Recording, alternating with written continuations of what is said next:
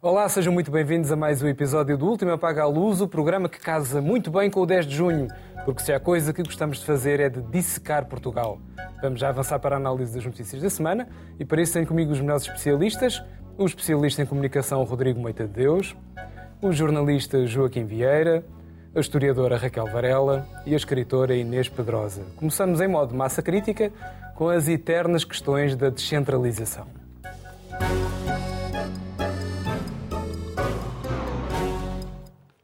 Vamos fazer aqui um pequeno lembrete. O país vive em duodécimos há uma série de meses, depois da crise da primeira votação do Orçamento do Estado. Entretanto, António Costa saiu reforçado de eleições, apresentou um novo documento, que já foi aprovado na Assembleia da República, e agora Rui Moreira pede a Marcelo que não promulgue o orçamento, diz o Presidente da Câmara do Porto, que as verbas destinadas aos municípios, logo ao chamado esforço de descentralização, não chegam. E, portanto, alto e para o baile, Será que continuamos num regime centralista e macrocéfalo? Será que Rui Moreira tem razão, sim ou não, Raquel? Boa noite. Eu acho que sim e não. Uh, primeiro, deixa-me dizer uma coisa que já a semana passada, quando se referiu àquela questão de pode ou não questionar-se uma maioria absoluta. Eu acho que pode e deve, como se pode, pode e deve questionar um orçamento, porque a política, a, a, a digamos, a, vantagem essencial das democracias é justamente a existência permanente de oposições. E, portanto, eu acho muito salutar que se conteste. E quanto mais absoluto é o poder, mais contestação deve haver. Por outro lado, o governo e o parlamento não devem ser os únicos centros de poder. Tem que haver uma sociedade chamada sociedade civil. Não é um bom conceito, mas é o que é conhecido e, portanto, eu acho muito bem as críticas. Agora, se elas uh, têm sentido ou não, eu não tenho dúvidas sobre o tema, também não é um, um, assunto que eu domino muito. Eu acho que não há dúvida nenhuma que é um país macrocéfalo há muito tempo. Uh, é um país que precisava urgentemente de descentralização. Eu tendo a achar que a regionalização parece um bocadinho como uma panaceia para todos os problemas, é, saca a regionalização cada vez que há um problema, é, que é uma coisa, ainda por cima, é uma coisa eterna, que nunca, que nunca, nunca se, se torna prática, mas uh, vem sempre à baila. Quando, obviamente, isso não resolve todos os problemas. Olhando para a Europa, fiz um bocadinho esse exercício hoje. Primeiro, há regiões na Europa subdesenvolvidas. Há. E não é só em Portugal é o caso da Extremadura, na Espanha, a diferença entre a Itália do Sul. Uhum. A Itália do Sul tem regiões completamente uh, desertificadas e Milão é uma cidade alemã, uh, equiparada a uma cidade alemã.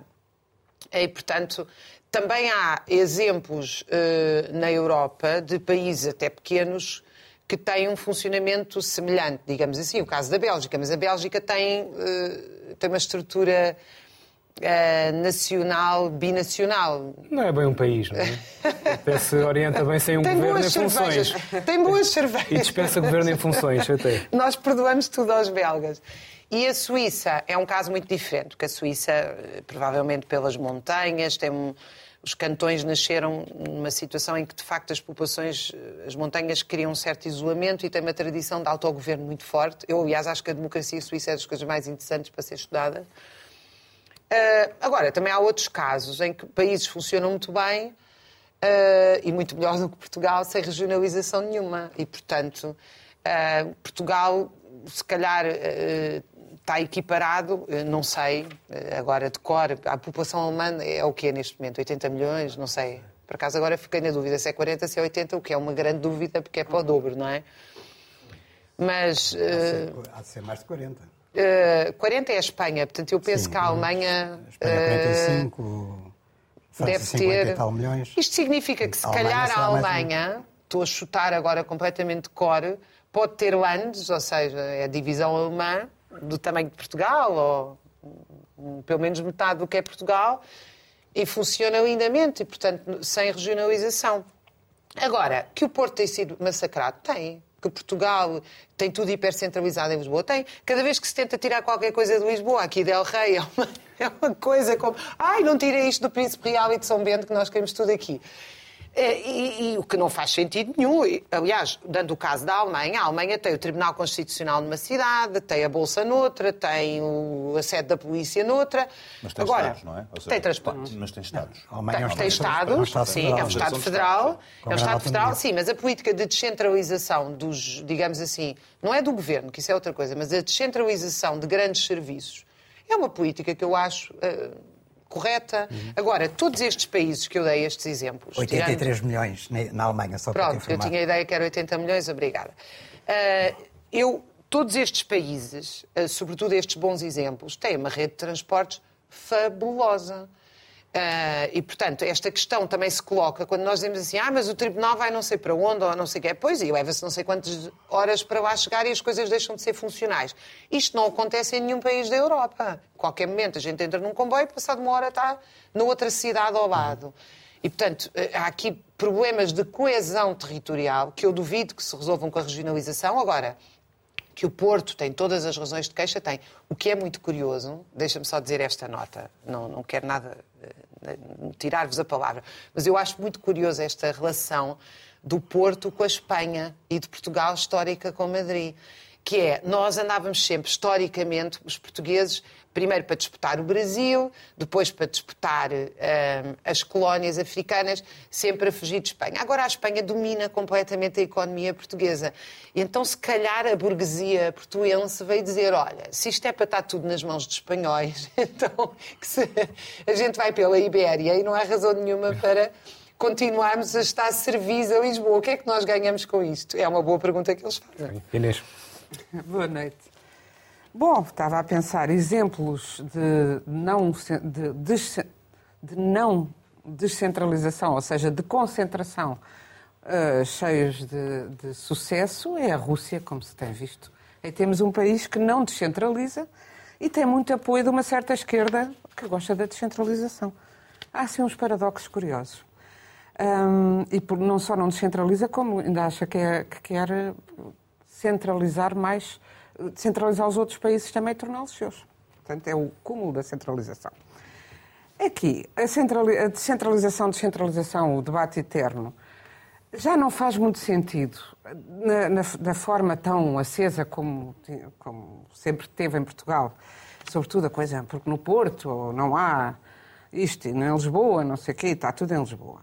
Para já qualquer brasileiro chega cá e, eh, e- e se ri quando nós dizemos ai, tão longe que é o Porto, porque o Porto está nos arredores do Rio de Janeiro, para um habitante do Rio de Janeiro, será os arredores, é o Porto. É, é tudo uma questão de escala, de facto. Portanto, não é, ah, é muito longe, é tudo muito longe. Não, o país é pequeno. Agora, é pequeno e realmente, nos- mas não é só neste país, é em todos os países, os litorais são beneficiados em relação ao interior, eh, o nível de vida é, é- é- é completamente diferente, a qualidade de vida e, e o acesso a diversos tipos de coisas, a começar pela, pela educação, etc. Portanto, e há uma grande dificuldade, tem-se visto até na saúde, até para o Algarve, já não é só uma questão do litoral, é mesmo uma questão de centralização. Até no Algarve é difícil conseguir que médicos se fixem a trabalhar permanentemente no Algarve. Sabemos que abrem concursos, ficam vazios, até nessas, nessas categorias. Agora, por outro lado, quando se diz não, não, porque o Orçamento de Estado, agora a questão é, porque o Orçamento de Estado devia ter dado mais dinheiro para a Essa é a descentralização. reivindicação do Rui Moreira. É a reivindicação de Rui Moreira, que entretanto aproveitou e saiu da Associação Portuguesa de Municípios. Portanto, ele tem uma noção de democracia também, ela bastante russa, que é assim, não, não concordam comigo, não tenho a maioria, a minha opinião não é maioritária na Associação Portuguesa de Municípios, portanto eu vou sair. E a seguir quer negociar, eh, se calhar, eh, eh, pessoa a pessoa, porque o Porto deve ser mais importante que os outros 307 municípios, não é? Digo eu. Porque não percebo esta noção de democracia de se eu estou em desacordo com o Governo e com a Associação Nacional de Municípios, da qual faço parte, eu faço valer as minhas opiniões nessa associação. E agora aquilo parece que está a criar um movimentozinho, porque já há outras câmarazinhas do Norte que estão a dizer que se calhar também vão sair. Então fazem a Associação Nacional, eh, a Associação Regional de Municípios eh, no Norte.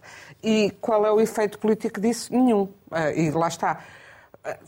acho muito bem que as maiorias absolutas têm de ser escrutinadas, uh, uh, escrutinadas, verificadas, contestadas, tudo isso. Mas não é, não é saindo, ah, eu não gosto daquilo, vou sair e vou resolver os problemas do município. Como? Não é? Sendo que uh, também é verdade que há muito mais dinheiro para as regiões do que havia há uns anos por causa da União Europeia.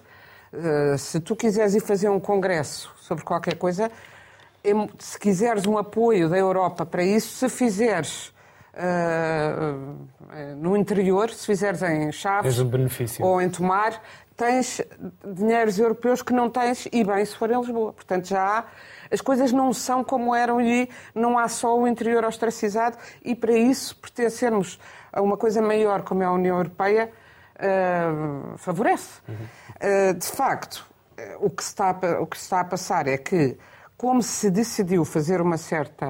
Uh, houve um consenso em relação a que tem de se fazer uma maior descentralização os municípios que criam a descentralização a seguir querem o dinheiro todo do Estado e mais algum para as competências que agora passam a ser nossas, património, de escolar, de educação, etc., mas com o dinheiro do Estado Central.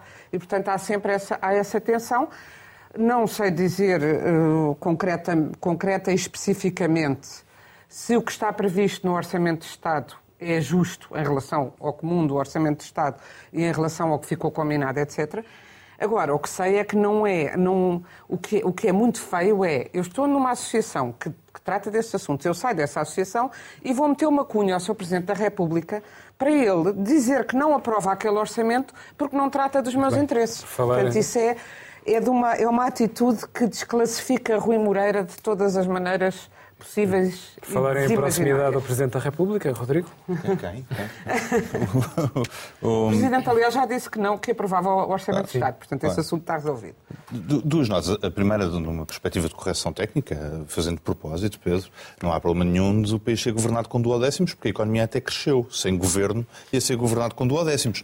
Portanto, se isto não é um bom exemplo de que isto não é um problema. Exatamente, 5%. Portanto, o melhor é nós só sermos governados com duodécimos. Nem voltarmos a ter um Orçamento de Estado porque senão, meu Deus, voltamos aos déficits porque históricos. O orçamento do ano passado também não era um orçamento de referência, era um orçamento de, de, de resposta à emergência. Pois é? pode ser por causa disso, mas eu de qualquer maneira não mexia. A equipa que ganha não se mexe, a equipa que perde deve-se mexer. A segunda nota para dizer que há poucos assuntos mais consensuais que a descentralização. Aliás, descentralização não é regionalização. Eh, é passagem, a descentralização. Não existe nenhum partido na Assembleia da República ou fora da Assembleia da República que tenha no programa a dizer devemos centralizar as competências todas no terreiro do passo. Não existe isso. A descentralização é absolutamente consensual. Nós estamos todos de acordo, passem as competências todas, mais os funcionários públicos. Quanto mais funcionários públicos saírem de Lisboa, melhor para o trânsito. É uma coisa extraordinária. Tudo, tudo Só vai correr bem. saber eu quero é sair. Essa é que é a questão. Essa é uma questão. Há duas questões fundamentais, que é, um, de quem é o dinheiro, não é? Eh, porque o que é que nós estamos a discutir na descentralização? Que é o, o Presidente da Câmara ou uma autarquia uh, tem hoje em dia o poder de mandar arranjar o teto da escola, mas não consegue contratar um professor.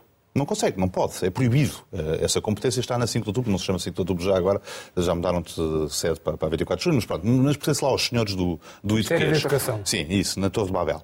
O, pronto, naquela coisa grande que lá está. Eles, eles é que têm a competência de contratar os professores, só eles é que sabem contratar um professor para Vila Nova da Rabona. O Presidente da Câmara de Vila Nova da Rabona não tem essa competência porque é um incompetente. E lá só menos a 10 de junho te poupas a ti e aos professores. É, é verdade, é verdade, é verdade. É, é verdade, é verdade. Mas eu estou a fazer os possíveis, estou a fazer os possíveis para ver se arranja uma polémica. E de Camões e da língua portuguesa. Agora, o Presidente de Vila Nova da Rabona já está autorizado a mandar arranjar o teto de uma escola, não é? Porém, o dinheiro não chega. Porquê? Porque discute-se duas coisas quando estamos a discutir descentralização o dinheiro, não é a questão das competências, é o dinheiro. De quem é que é o dinheiro? E, e a frase da Inês é quase assassina, que é o dinheiro é do Estado Central. Não, o dinheiro é do contribuinte, é do país. Claro. Não, que é uma coisa espetacular. Claro. Não, mas é que os serviços pensam mesmo assim. É que pertence ao orçamento deles. Aquilo é deles, não é? Toda a gente sabe que na Direção-Geral de Atividades Económicas o orçamento deles não é para passar agora para as autarquias. Mas eu, não disse que o dinheiro eu sei, eu sei, eu sei, eu sei. Mas, mas, a expressão é muito o reflexo do, do, pronto, é do Estado Central. O Moreira quer que haja mais dinheiro do Estado Central. Quer porque, o dinheiro, porque o dinheiro, de facto, há, há uma tentativa todos os autarcas e a própria Associação Nacional de Municípios já disse que, de facto, o acordo não é propriamente, não é propriamente benéfico para as autarquias. Ou seja, eles vão ficar a receber menos do que o Estado Central gasta com as mesmas despesas. E isso é mais ou menos consensual e unânime. Aquilo que não é consensual nem unânime é a reação de sair, se não sair da Associação Nacional de Municípios. Uh, e depois, finalmente, a outra, a outra coisa que ninguém quer falar, que é a questão dos funcionários públicos. Não querem sair de Lisboa. Ninguém quer sair. Abriram agora um programa para, para incentivos, acho que foram 30 funcionários públicos que aceitaram ir para Abrantes, que não é propriamente assim o interior do país, uh, mas ficaram 30, 30 funcionários públicos em Abrantes. O Infarmed é a mesma novela, um Primeiro-Ministro a mandar o Infarmed para o Porto, o Infarmed não saiu de Lisboa, abriu, foi outra delegação no Porto, portanto, duplicaram os serviços, foi uma coisa espetacular e eu trouxe-vos uma, uma imagem extraordinária, imagem. que é incrível, porque há uma coisa no país chamada uh, Agência da Coesão, que serve para o país ser mais coeso do ponto de vista territorial. Temos aqui a imagem, tem, gera os fundos comunitários para o país ser mais coeso.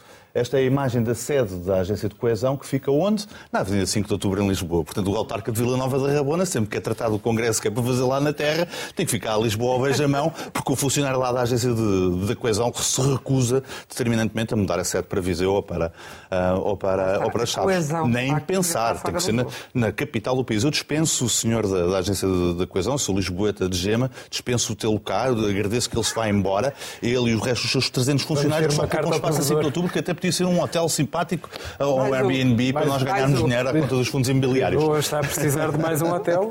Joaquim. O da agência da colisão em Viseu também seria um bocado artificial. É só para mostrar, olha, estamos a descentralizar. Mas, de facto, em Viseu, ah, mas os quando é preciso articular com todo o território nacional, se calhar também não seria... Mas nós não estamos a falar... Não, não, é, não é sério. é preciso articular com... Não, não é sério. Desde logo não, nem sequer há um comboio para Viseu. É, não, não é sério. Deixa-me deixa só dizer, não é só sério. Ficar em Coimbra, que é mais central... E não, não é só sério, são, é que são dos 300 funcionários.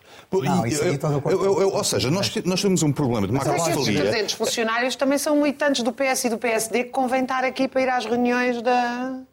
Eu acho que nem, nem, é nem o PSD já tem tantos militantes. Dizer, não, não, já, o PSD já não tem assim tantos militantes. Eu vi agora os resultados das eleições, eu acho que já não há tantos militantes do PSD. A lógica da descentralização pode ter, nesse sentido, pode ser racional, porque ajuda a descentralizar também funcionários. Não precisa, para, para executares, por exemplo, o orçamento, se calhar não precisas de tanta gente em Lisboa, precisas mais de gente claro. no sítio onde claro. as decisões são tomadas, claro. ao nível da aplicação dos fundos e tudo isso.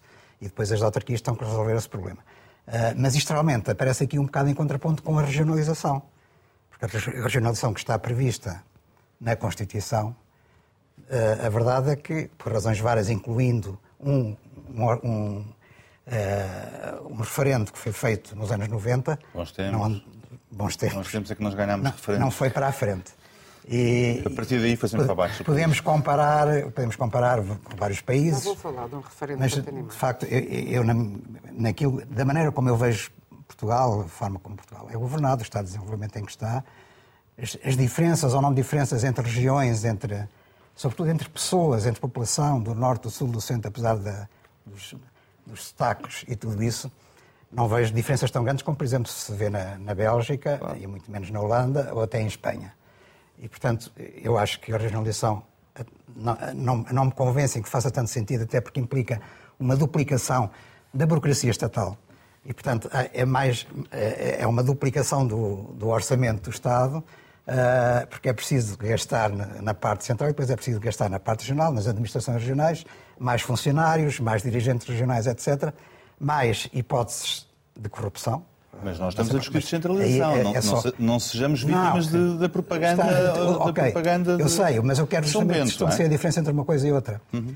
Uh, e eu chamo a atenção já agora, a propósito da regionalização, para a entrevista que Cavaco Silva deu há uma semana na CNN Portugal, um, onde ele fala contra a regionalização e eu acho que aquilo que ele diz é exemplar, mantém-se ainda atual. Ele fala a favor de alguma coisa uh, nessa entrevista. Uh, bom, eu sei que o Cavaco Silva pode ser objeto de muitas críticas e se calhar pois. não é popular estar a, a, dizer que ele disse coisas acertadas, mas eu vou-te dizer pelo menos duas coisas que ele então, disse muito acertadas. Diz, diz, diz. Uma regionalização e outra sobre a questão da guerra da Ucrânia. Mas pronto, fico só por aí. O resto depois já pode ser mais discutível. Uh, mas, de facto, uh, se calhar continuar a não fazer sentido a regionalização, então aparece a descentralização para compensar aquelas vozes que queriam a regionalização. Ok, não têm a regionalização, mas tomem lá a descentralização e assim já ficam um bocado com um bocadinho do bolo, ficam satisfeitos e, e calam-se um pouco. Agora, eu imagino se com a descentralização Rui Moreira quer sair da Associação Nacional de Municípios, se houvesse a regionalização, o Rui Moreira queria declarar a independência do Norte de Portugal. Era o mais lógico. E, portanto, ainda bem que nesse, nesse sair? aspecto... Não, já saiu. Ou já saiu, nesse aspecto não temos, ainda bem que não temos a regionalização. Porque, de facto, no fundo, isto resume-se a uma questão de dinheiro, mais nada, dinheiro. Queremos mais dinheiro. E, portanto, o dinheiro, Não, não há dinheiro, o país não, não é tem mais. dinheiro. Acho que basta, lhes dar dinheiro. Não, é só- o dinheiro. Sim, é só o o dinheiro. dinheiro. O dinheiro. E, e a questão para mim é o seguinte: se, se, se com a eh, Portugal tem- não tem uma tradição, já agora devo dizer isso desde o princípio da sua história, Portugal não tem uma tradição de regionalização, mas tem uma tradição de municipalismo. E, portanto, nesse aspecto, até eh, a descentralização, que é o poder aos municípios, eh, pode, em alguns aspectos, fazer algum sentido. Mas simplesmente, se se trata apenas de uma questão de dinheiro e de não saber quem no terreno toma as melhores decisões, temos que ver se não seria, não seria mais barato para o Orçamento de Estado e, portanto, para todos nós, não é para o Estado ou para o Governo, mas para todos nós, eh, ser eh, o Governo Central eh, disponibilizar as verbas do Orçamento de Estado ou serem as verbas serem entregues às autarquias e serem as autarquias A gerir. pagar, a gerir. a gerir. E, portanto, isto agora manifestou-se sobretudo em relação às obras das escolas. E eu sobre isso ninguém nos informou. O que é que fica mais barato? É o Estado Central, o Governo continuar a pagar, ou são as autarquias que querem mais dinheiro do que aquilo que está previsto para estas obras e para estes investimentos? Não, eles eh, querem o mesmo. no- no- ao nível dos municípios. Eles querem o mesmo. Bom, se for eu mesmo, então nesse caso o Rui Moreira tem razão no, no protesto Sim, que faz e outras autarquias. Se for mais, não tem razão. Ah, e se for menos, acho que tem direito a ter eles- mais. E se calhar portanto, nesse têm, aspecto estamos, hipótese de buscar à Europa. nesse aspecto estamos Pois, ainda numa certa, quer dizer, não fomos pois. inteiramente esclarecidos. Agora, realmente sair é uma atitude um À pouco radical e não sei se ele terá vantagem. Fica a então ministra- o- o repto- A ministra Ana Brunhosa, da Coesão Territorial, né, já veio dizer que não, o nós, governo, só negociamos com a Associação Nacional de Municípios, não negociamos com o Porto. Portanto, vai ficar Moreira, Rui Moreira a falar sozinho. Não sei como é que se vai resolver este Fica o tipo de- repto do Joaquim. Mostra-nos as contas. Agora vamos ao extra extra, o espaço que era para ser o principal desta semana.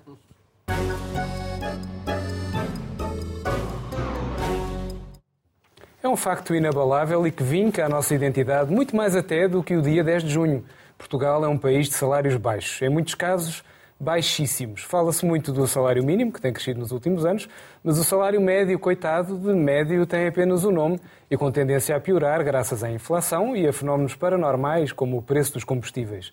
Aparentemente não satisfeito com isso, António Costa anunciou o desejo de fazer crescer os salários em 20% até ao final da legislatura, como ele diz. E para isso, pediu às empresas que contribuam para este esforço coletivo. Quem gostou da ideia e se juntou à fotografia, claro, foi Marcelo Rebelo de Sousa. Posto isto, o que é que há de razoável na proposta, Joaquim? Se é para aumentar salários para toda a gente, é muito razoável, todos estamos de acordo, ninguém discorda. A questão depois é saber se a economia aguenta. O que é surpreendente nesta proposta de António Costa, e isso já foi salientado por, por várias pessoas, eh, mas não, não- tem que ser referido, é que eh, o Governo achou que aumentar os salários da função pública mais do que aquilo que seria a inflação prevista, e já, já está muito acima do que estava prevista, era perigoso porque eh, eh, contribuía para o crescimento da Espiral da inflação. Não é? Exatamente. Aliás, nós já falámos disso aqui. E eu até estou de acordo com essa ideia que realmente aumentar, a, digamos, à maluca os salários da função pública depois iria trazer mais inflação. Mas isto era uma perspectiva de que a inflação eh, era um fenómeno temporário, que é que tem sido, está a ser discutido pelos, eh, pelos especialistas, que era uma coisa que só acontecia durante uns meses e depois voltávamos ao, ao normal. Mas, entretanto, há muitos fatores imponderáveis que entraram na equação, incluindo a questão da guerra da Ucrânia, que não é a menor e que está a causar entre outros eh, fatores, eh, entre outras consequências, eh, um- uma crise, ou está a ameaçar uma crise mundial ao nível da alimentação, com subida exponencial de preço e tudo isso. E, portanto, esta quinta-feira, a Christine Lagarde, portanto, Presidente ou Governadora do Banco Central Europeu, já veio dizer que não, afinal a inflação vai, vai durar mais tempo e vai ser a longo prazo ou a médio prazo. Ela disse a médio prazo. E, portanto, isto vai ser muito mais complicado do que aquilo que nós eh, inicialmente antecipávamos, ou que os especialistas nos antecipavam, o governo antecipava, e se calhar António Costa já a pensar que realmente eh, o fenómeno da inflação é mais complicado, já está aqui, a, digamos assim, a lançar eh, uma dica para que, de facto, é preciso enfrentar o fenómeno e é preciso aumentar os salários, e depois vem a questão de então, como é que é? É o privado, porque ele disse é preciso que os privados façam um esforço para que não é num ano, mas é em quatro anos, eh, os salários aumentem em 20%. Então, e a função pública? a função pública aumentou 0,9%, que era a inflação prevista o ano passado. E, e, o governo não sai daqui, apesar dos protestos que têm havido. E já vejo Jónim de Sousa, claro, esta semana a, apontar as contradições de Primeiro-Ministro. Então, como é que é? é? Não dá a bota com a perdigota. Bom, a verdade é que António Costa, é preciso admiti-lo, também disse na mesma intervenção, que foi no Algarve, numa reunião para jovens sobre questões de futuro, que uh, o Estado também tem que dar a sua parte. Portanto, história, ao contrário do que se diz, a história dos 20% não é para todos, mas é também para a função pública. Portanto, preparem-se, porque se calhar o mais certo é virem aí grandes aumentos no próximo Orçamento de Estado. O que não vai ser fácil, porque agora com as taxas de juros a subir, Portugal vai enfrentar também essa subida, outra coisa que a Cristina Lagarde anunciou esta semana, quer dizer que vamos pagar mais pela dívida e, portanto, vamos ter uma situação que eu direi que, não, no mínimo, não será fácil. E quem tem casa própria verá, com certeza, a a subir. Rodrigo. Eu sou cada vez mais fã do nosso Primeiro-Ministro, porque é espetacular, não é? Porque na segunda-feira aumentou a gasolina e nós estamos a discutir o aumento do. Pronto, estamos a discutir o Mercedes que não existe, não é? Estamos a discutir o aumento do, do, dos trabalhadores em 20%. Eu resolvi fazer uma pequena compilação da forma como o nosso Primeiro-Ministro consegue gerir problemas uh, no país e, e, vou só trazer alguns problemas. Uh, eu pedi à nossa realização para pôr no ar a primeira imagem. Este é, evidente, é o, é o último esforço de António Costa para resolver o problema dos baixos salários em Portugal, que é pedir aos privados que aumentem.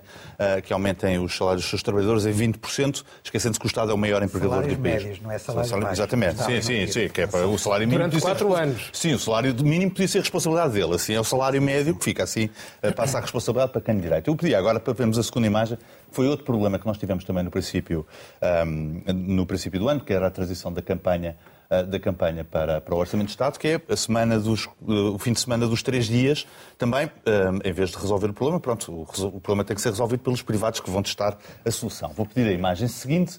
Terceiro problema um, para resolver, a questão do Orçamento da Defesa. É uma questão importante, que tinha que ser aumentado. António Costa explica que não, isto tem que ser com o dinheiro da União Europeia que se aumenta o Orçamento da Defesa. E pedia para terminar uma, uma última imagem o problema do preço da energia, que também tem que ser com a União Europeia. E isto é espetacular. Nós temos um Primeiro-Ministro que, coitado, não consegue fazer nada pelo país porque é sempre responsabilidade dos outros. Eh, todos os problemas são responsabilidade dos outros. O preço da energia é responsabilidade da União Europeia, o orçamento da defesa é responsabilidade da União Europeia, os salários é responsabilidade das empresas. E pelo meio, esquecemos-nos de lembrar aquela coisa mais básica que é o país tem que crescer tem que ser, não é? Tem que gerar aquela coisa que eu sei que não gostam, é riqueza, tem que dar dinheiro, não é? Tem, tem que dar dinheiro, que é para estarmos todos, um, quer dizer, para vivermos um bocadinho melhores e o país sair um bocadinho melhor uh, do, que, do que estava. Uma, uma última imagem, porque é uma, uma notícia desta semana. Um, ah, este também é, é, o outro problema que me faltava. O novo aeroporto também é uma, é uma coisa, é um problema pendente que está à espera do, do PSD, apesar do governo estar em funções já há seis anos, ou quase sete anos, é um problema do PSD agora para, para o PSD resolver. Uh, não, eu ia pedir uma última imagem que é sobre o PRR. Esta é a última que temos. Uh, é, que, é, que é a notícia que saiu, que saiu esta semana de que o Banco de Portugal admite que o dinheiro do PRR não vai servir para a economia portuguesa crescer não vai ter efeito na economia portuguesa, que devia ser o tema central de todas as nossas discussões, que é como é que nós criamos riqueza e como é que pomos o país a crescer. Afinal, não, basta ao domingo, antes das, da gasolina aumentar, anunciar aumentos de salários médios de 20% e que as empresas têm que resolver isso como elas quiserem. Okay. Inês. E assim vamos. Nós sabemos e temos aqui falado muitas vezes, eh, designadamente, eu tenho referido isso muitas vezes, Portugal tem uma cultura empresarial muito fraca.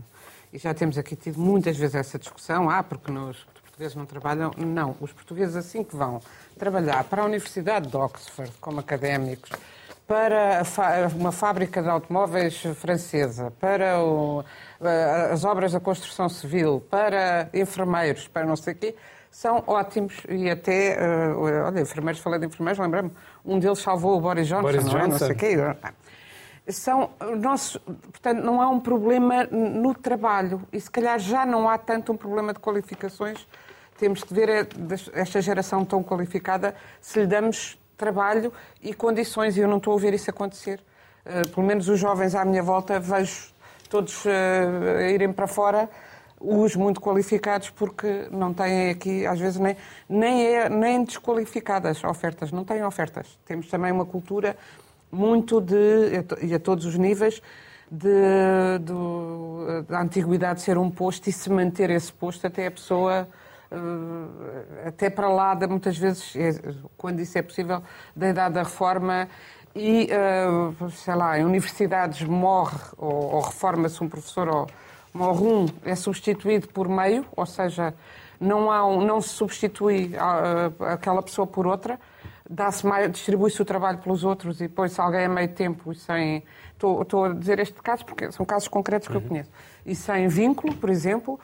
Uh, e, portanto, temos é uma, uma, toda uma cultura, as, as, uh, temos uma cultura de pequenas também, temos uma economia de micro e pequenas empresas, é certo, mas as médias não têm uma cultura de trabalho uh, eficaz, uma cultura de gestão de produção e do trabalho porque isso sim temos empresários, isso já está em estudos e em artigos por todo o mundo, empresários de baixíssima formação tipo e que têm a ideia, pedem aumentos de 20% sem fazerem contas. Que, uh, quando têm nível. lucros mudam de carro, fazem uma, uma extravagância qualquer e não têm a noção de, de reinvestir na empresa, criar riqueza progressivamente, etc. Oh Inês, a sério? A sério, a, a sério. sério. Temos um, um, um primeiro-ministro que num domingo decide anunciar salários de 20% que o setor privado tem que Agora, dar para os trabalhadores. os salários de 20%... E acho que isso é o bom ambiente. Os portugueses são salários, ótimos trabalhadores lá os fora. Salários os portugueses são ótimos lá fora. 20% será 5% por ano, não? porque será ao longo dos 4 anos. Sim, sim, é certo. E não, eu acho muito mal que seja só para o privado, acho que isso tem de ser feito em todo... Em todo e, e penso que será feito também no público. E tem de ser feito porque, como houve, apesar de tudo, uma extraordinária e bem subida dos salários eh, mínimos eh, nos últimos anos, em particular na, na última, na, na, última dose da legislatura, na última parte, Uh, é, o que acontece é que, de facto, deixou de haver salários médios, como tu estavas a dizer, é só o batismo de nome. Não... E, e o que, isso significa que os salários são todos baixíssimos. Os, os mínimos são muito maus e os médios uh, tam, péssimos. E não temos também uma cultura sindical que lute pela, pela classe média. Uh, temos, uh, já, já, temos uma cultura sindical, exceto em alguns setores muito uh, específicos, muito já desfeita pela própria, pela, pelo o, vírus da concorrência desenfreada entrou de tal maneira nas pessoas, sei lá, para falar, o jornalismo, quantos, quantos jovens se sindicalizam e são ativos uh, sindicalmente para evitar uh, o, a sangria que é o jornalismo contemporâneo de uh, trabalho sem condições nenhumas, a recibos verdes eternos, estágios não são pagos, etc. Quantos? Não, não, não querem porque têm medo que o patrão ache mal eles estarem sindicalizados. Portanto, esse tipo. Isso, isso está a desfazer a união que, que, que, faz a força. E essa é a grande questão. É que, e aí, nos salários médios, é mais fácil as pessoas dizerem eu não trabalho por menos disto. E unirem-se e dizerem eu sou engenheiro, trabalhei estudei uh, isto X anos, sou especialista em uh, correntes XPTO e só eu e mais meia dúzia é que sabemos isto em Portugal e não nos, temos de, de ser. O nosso trabalho tem que ser dignamente pago, mas é, não há este sentido de força e de união e, portanto, eu acho muito difícil. E acho que não é o isso eu acho que não vai ser o wishful thinking do António Costa. Vai fazer subir os salários. Raquel.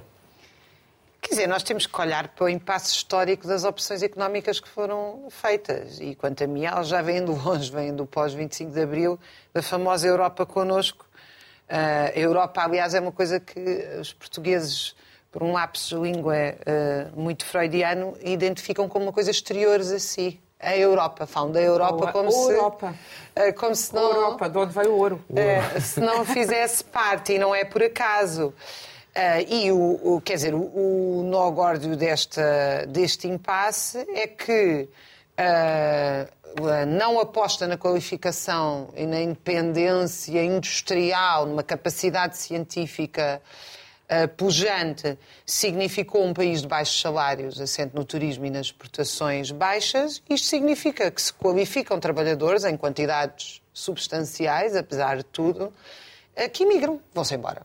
E, portanto, Portugal tornou-se eh, um receptor de eh, montagem do que se faz nos outros países, fixando aqui baixos salários, e um exportador de mão de obra pouco qualificada e muito qualificada. Isto faz com que, neste momento, as empresas se vejam abraços com uma situação que é própria do capitalismo periférico ou semi-periférico como o nosso. Querem trabalhadores, não há trabalhadores, Uh, querem aumentar os salários, não têm trabalhadores porque a economia não funciona para aumentar os salários. Quer dizer, é um jogo contraditório que foi construído por os dirigentes políticos deste país, não foi Mais construído um pelos trabalhadores. Mais um ambiente persecutório que existe sobre as empresas. Eu não sei se há um ambiente persecutório. É, Eu, como, é. eu, como estudo os trabalhadores, o que vejo é o assédio moral e, e a gestão neoliberal e a avaliação de desempenho criou um ambiente persecutório sobre os a trabalhadores. avaliação do desempenho a quem é pedido, a quem é pedido cada vez que trabalhem mais e por menos, porque é isso que significa a inflação. Raquel, António Costa. Achas que Portugal não devia ter entrado para a União Europeia? Ah, não, eu sempre fui contra a entrada na União Europeia, ok, portanto eu sou pronto. tranquila em relação a isto, Joaquim. esclarecidos. Ah, agora eu acho que a. União Europeia transformou. Não, a outra solução de Portugal ficar sozinho também não tinha sido uma boa solução, só para dizer. Agora, vir dizer que a União Europeia significava um grande desenvolvimento para o Ah, país. ok, aderi ao espaço da, Isso- da, da Federação Russa. Não, já sabes que eu sempre fui uma anti-stalinista convicta. A solução para Portugal é uma não.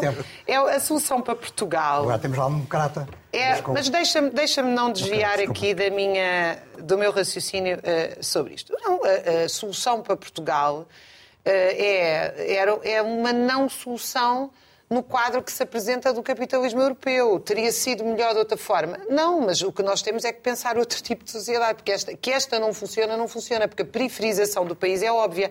E a- a- a- o que nós estamos aqui a discutir hoje é um facto indiscutível. Não existe salário médio, porque nem o mínimo é mínimo. O mínimo está calculado em preços de 2017 a 1.200 euros, vejam bem, para as pessoas terem o mínimo para viver. Ora, o médio não chega lá. Portanto, nós estamos aqui a discutir coisas que não existem, porque o que verdadeiramente existe é que toda a gente tem dois e três trabalhos ou imigra. Ou tem dois e dez- três trabalhos para conseguir ter um salário médio, ou então vai-se embora do país. Ou então vive eh, com ajudas dos pais, da- dos avós, e isso torna as relações familiares tóxicas, é um problema. Agora, nós não estamos todos no mesmo barco, nós não temos todos que fazer sacrifícios, porque eh, há muita gente aqui a não fazer sacrifícios. Segundo o INE, isto são os dados oficiais, o número de ricos aumentou o ano passado e o número de pobres aumentou o ano passado. E a inflação, que António Costa diz que não pode aumentar os salários porque só aumenta a inflação, é uma verdadeira aldrabice económica, porque se houver tabulamento dos preços, já se pode aumentar os salários sem fazer disparar a inflação. O problema é que há muita gente a ganhar dinheiro com a inflação, nomeadamente a banca, como foi acabado de anunciar pela senhora Christine Lagarde. Só isso vai significar que a banca vai só de Portugal ter mais mil milhões de euros com o aumento das taxas de juro. Já nem vou falar da dívida pública e outras situações. E eu gostava de chamar a atenção para mais uma nota importante. As empresas estão sistematicamente a dizer que não aguentam aumentar os salários dos trabalhadores e depois vivem à conta do Estado. Subsídios, isenções fiscais, as pequenas, as médias, as grandes, todas. As grandes, claro, ganham mais subsídios porque têm mais influência política. E depois vivem diretamente à conta do Estado. Como? Contratam o trabalhador pela Segurança Social, paga 70%, ah, acham que a Câmara Municipal vai pagar a renda da casa que o trabalhador não consegue pagar por causa dos baixos salários. Portanto, anda toda a gente a viver à conta dos contribuintes e a dizer mal dos contribuintes e a dizer mal do Estado. Este é um negócio. O que se passa é que estas empresas, muitas delas, não são viáveis. Essa é que é a verdade que ninguém quer enfrentar. E eu queria-vos contar uma história muito interessante. Os trabalhadores do lixo. Não, porque são subcontratadas, porque fechar. são pequenas empresas que não têm, de facto, estrutura para ser empresas. Porquê? Isto é muito curioso. Porque elas dependem de uma grande. É lá que estão os lucros. Quando nós dizemos assim, há pequena empresa que serve serviços de eletricidade, que ela não aguenta aumentar os salários, nós vamos ver a conta da empresa e até dizemos é verdade. Mas essa empresa, de- juridicamente, é uma empresa independente. Mas, de facto, é uma subsidiária da EDP. É uma subsidiária, perdão, da EDP. Ou seja, se nós fôssemos buscar os lucros da EDP, já se podia aumentar os salários dos trabalhadores. Só que as pessoas foram enredadas nesta falsidade aparente, que é, há milhares de pequenas empresas que, na verdade, não são pequenas empresas, são subsidiárias da casa-mãe grande. Mas, ó, Raquel, mas tu vais buscar os lucros da EDP. Estamos em junho, pagou- pagou-se IRC Não, tu agora sabes na perfeitamente do que é que eu estou a falar. O Não, que é que fez uma grande sei, transportadora? E tu também. O que é que fez uma grande está transportadora? Eu dei o pagar exemplo da. EDP, posso dar de várias. Menos uma aqueles grande... 500 milhões da, da barragem, do negócio das, das barragens. Não é só a EDP, a EDP é um caso Esse- clássico. Esse, imposto é a EDP não, Não, mas Isto passa Mas por todas as, grande parte das As empre- empresas. As empresas pagam impostos sobre os lucros. Existe um imposto sobre os lucros. Quer dizer, esta ideia de que as empresas não pagam, não pagam impostos. Quer dizer, não, as empresas pagam impostos sobre os lucros. Ponto. Isso. E estou absolutamente de acordo, de acordo contigo. Empresas não sejam viáveis e que vivam de subsídios devem encerrar. Mas depois não, não peças para elas serem nacionalizadas. Não faz Sim, mas- sentido. Não eram viáveis nas mãos privadas, também não são viáveis nas mãos públicos. Podem começar por fechar a TAP, por exemplo. Sim, mas é a EDP. Este é ser no humor do Rodrigo. A contra De acordo contigo. Estava a faltar a menção à TAP ainda. Mas hoje ainda por cima falamos do Estado, Porto. fecha imediatamente. Vamos TAP. agora muito rapidamente às gordas com as melhores manchetes da semana.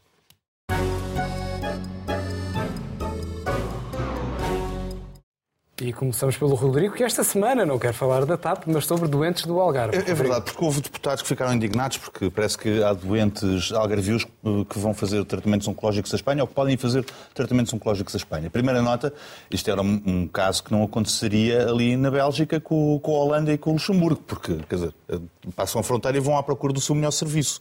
Ah, E, e para explicar que a Europa, isto é uma vantagem da Europa, poder oferecer a um cidadão de Vila Real de Santo António tratamentos oncológicos eh, a 50 km é uma vantagem, não é uma desvantagem. A ideia de que nós podemos multiplicar todos os serviços públicos até ao infinito, ah, porque cada um quer ter a sua própria capela, deu origem a muitos pavilhões multiusos, às vezes um ao lado do outro, ah, e não faz sentido num país que se quer integrado numa realidade muito maior. Portanto, queria dar os parabéns a quem teve a ideia, nomeadamente no- no- na Direção-Geral de Saúde ou no Ministério da Saúde. Sim, senhor. Que bom que é que os cidadãos portugueses passam a ter acessos a, a tratamentos que se querem de primeira, do outro lado da fronteira, provavelmente mais perto da sua casa do que Faro. Muito bem. Inês, queres falar de Paula Rego? Sim, antes de falar de Paula Rega, enfim, na verdade, eh, de Paula Rega desapareceu esta semana, mas esta semana desapareceram duas, duas pessoas, dois portugueses que faziam a diferença no país. Uma conhecidíssima, que foi a Paula Rego, e outro desconhecido a maior parte das, das pessoas, um jovem eh, advogado, Manuela Brunhosa, que morreu num acidente aparatoso no centro de Lisboa, inexplicável, e que mostra a ferocidade em que se estão a tornar as cidades, e temos que pensar urgentemente nisso. Um, um acidente que ainda está, por, aliás, por explicar. Era um, um- realmente um jovem advogado muito empenhado em mudar o mundo, que trabalhava ah, muito com ah, ajudando imigrantes, ajudando refugiados, ajudando as pessoas que não têm, que dificilmente encontram direitos, começar por direito à defesa e direito a, a- a poderem ter qualquer coisa de, de parecido com uma, uma pátria, uma casa. Ele fazia esse trabalho generosa, voluntariamente, a- além de ser, além do seu trabalho normal. Eh, e eu conheci-o desde criança, era realmente um jovem muito brilhante e fiquei muito, muito impressionada. E era a prova de que Portugal tem muita qualidade. Era, era um- um- realmente um jovem talentoso, luminoso. E Paula Rego, eh, uma grande, grande, grande pintora mundial, que nasceu em Portugal e cujo pai ela estudou numa escola inglesa e o pai disse-lhe, eh, na altura, ela nasceu em 35, eh, o pai disse-lhe, para seres pintora não podes ficar aqui. Aqui, não, aqui em Portugal, disse-lhe o pai, muito, com muita lucidez, aqui em Portugal não vais conseguir ser nada. E vou lá estudar, eh, porque podiam fazer isso em Londres, ela tornou-se uma artista de dimensão internacional e com uma obra muito forte e muito política, e era aqui, Rodrigo, tu disseste tempo em que ganhávamos referendos, e eu lembrei-me precisamente, Paula Rego fez uma série de quadros muito impressionantes sobre o aborto, depois de se ter perdido em 97 o, o, o primeiro referendo, eh, 97 ou 98, 97, o primeiro referendo eh, em relação à despenalização eh, da gravidez, de- de- de- da interrupção. voluntária da gravidez, estou a querer falar depressa e depois atrapalho. Eh, e ela fez uma série de trabalhos muito importantes e disse: é mesmo, isto é propaganda, dizia ela, que ela falava de uma maneira muito simples. É pura propaganda, porque isto é uma questão das mulheres que tem mesmo de ser resolvida. E ela contribuiu para que. Contribuiu até porque ela pôs quadros dela, ela pôs obras dela à disposição para serem leiloadas, eh, para haver dinheiro para se fazer a campanha do segundo referendo. Portanto, ela foi uma ativista eh, política também. Muito bem, temos de ir a Eh, Raquel Inês. E pronto, e deixar aqui a nota de que vejam, vejam o trabalho dela e continuem a acompanhar. Raquel traz uma notícia internacional sobre o Winston Churchill. Na verdade, sobre um livro acabado de escrever por um intelectual que eu tenho muita admiração, o Tariq Ali, eh, de origem paquistanesa, fez toda a sua seu trajeto intelectual no mundo anglo-saxónico e que está a, jurar- a gerar uma grande polémica nos jornais de direita ingleses que estão furiosos. O livro chama-se Churchill, His Times, His Crimes, seu- seu- os seus tempos e os seus crimes. e é uma machadada nas agiografias que têm sido feitas do Churchill, porque ele faz uh, com detalhe as batalhas que Churchill perdeu, algumas em que levou milhares de soldados. Uh, uh, para a morte por opções erradas, uh, o papel repressivo na Índia, na fome, que contribuiu brutalmente para a fome, na Irlanda, no Quénia, a divisão cínica com Stalin da Grécia. Um, e, como se sabe, levou à Guerra Civil Grega. E eu acho que vale a pena. A figura de Churchill é uma figura muito adorada na Europa porque ele é uma espécie de mito do que a Europa perdeu. Na verdade, a Segunda Guerra Mundial foi ganha pelos russos e pelos americanos. E Churchill é uma espécie Churchill é uma espécie de a Europa a dizer uh, nós também existimos, quando de facto o desfecho da Segunda Guerra Mundial é o superpoder americano. Joaquim, Joaquim, eutanásia. Isso é o que tu achas. Acabada de aprovar. Eutanásia, eh, eu, eu creio, nós estamos a gravar de véspera porque é feriado no 10 de junho e, portanto, não tenho a certeza, mas creio que tudo indicava que o Parlamento ia aprovar, não era a primeira vez, mas que ia aprovar pela segunda vez ou terceira. Uh, um projeto de lei de, de, de Já está aprovado à hora que estamos a gravar, já está aprovado. Muito bem. Só queria dizer o seguinte, isto tem que ver, eh, desta vez, provavelmente estará mais blindado para evitar que Marcelo Rebelo Sousa vete pela terceira vez e, portanto, é, é possível que agora seja mesmo para levar para a frente.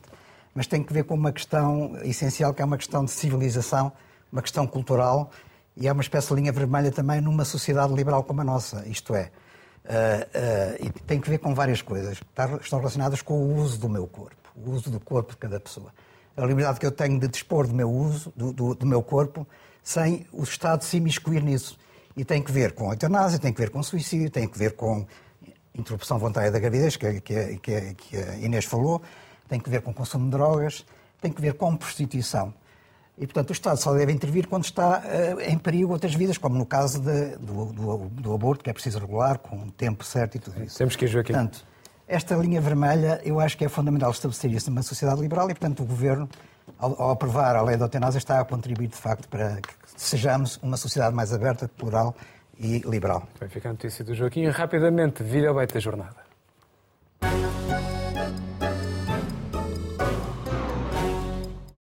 E isso mudou muito, mudou muito o ambiente e as possibilidades, não é verdade? Mas a Paula, que, que hoje uh, os seus quadros são vendidos na Sotheby's, por exemplo, há uns meses Sim. foi vendido um por mais de 700 mil euros, uma... Ah, não sei. Né, não, não, não, dá muita atenção a isso. Uh, a Paula não deixa de ir, acho que é o, autocarro 46? 46 é que vai ao meu ateliê todas as manhãs. A Paula continua a apanhar o autocarro ah, 40... eu gosto muito de ir de autocarro. Não interessa que os seus quadros valham fortunas. Continua... Não tem nada a ver com isso. Então, as pessoas nos autocarros em Inglaterra vão todas vestidas, veste hum, que vão mascaradas, com os trajes das, das, das terras delas e tudo mais. E é, tão, e é interessante ver o que se passa no autocarro. Vou sempre. Vai sempre de autocarro. Vou, vou. Paulo Rego, importante em tantas matérias, inclusive na defesa do transporte público. Despedimos com amizade. Até para a semana.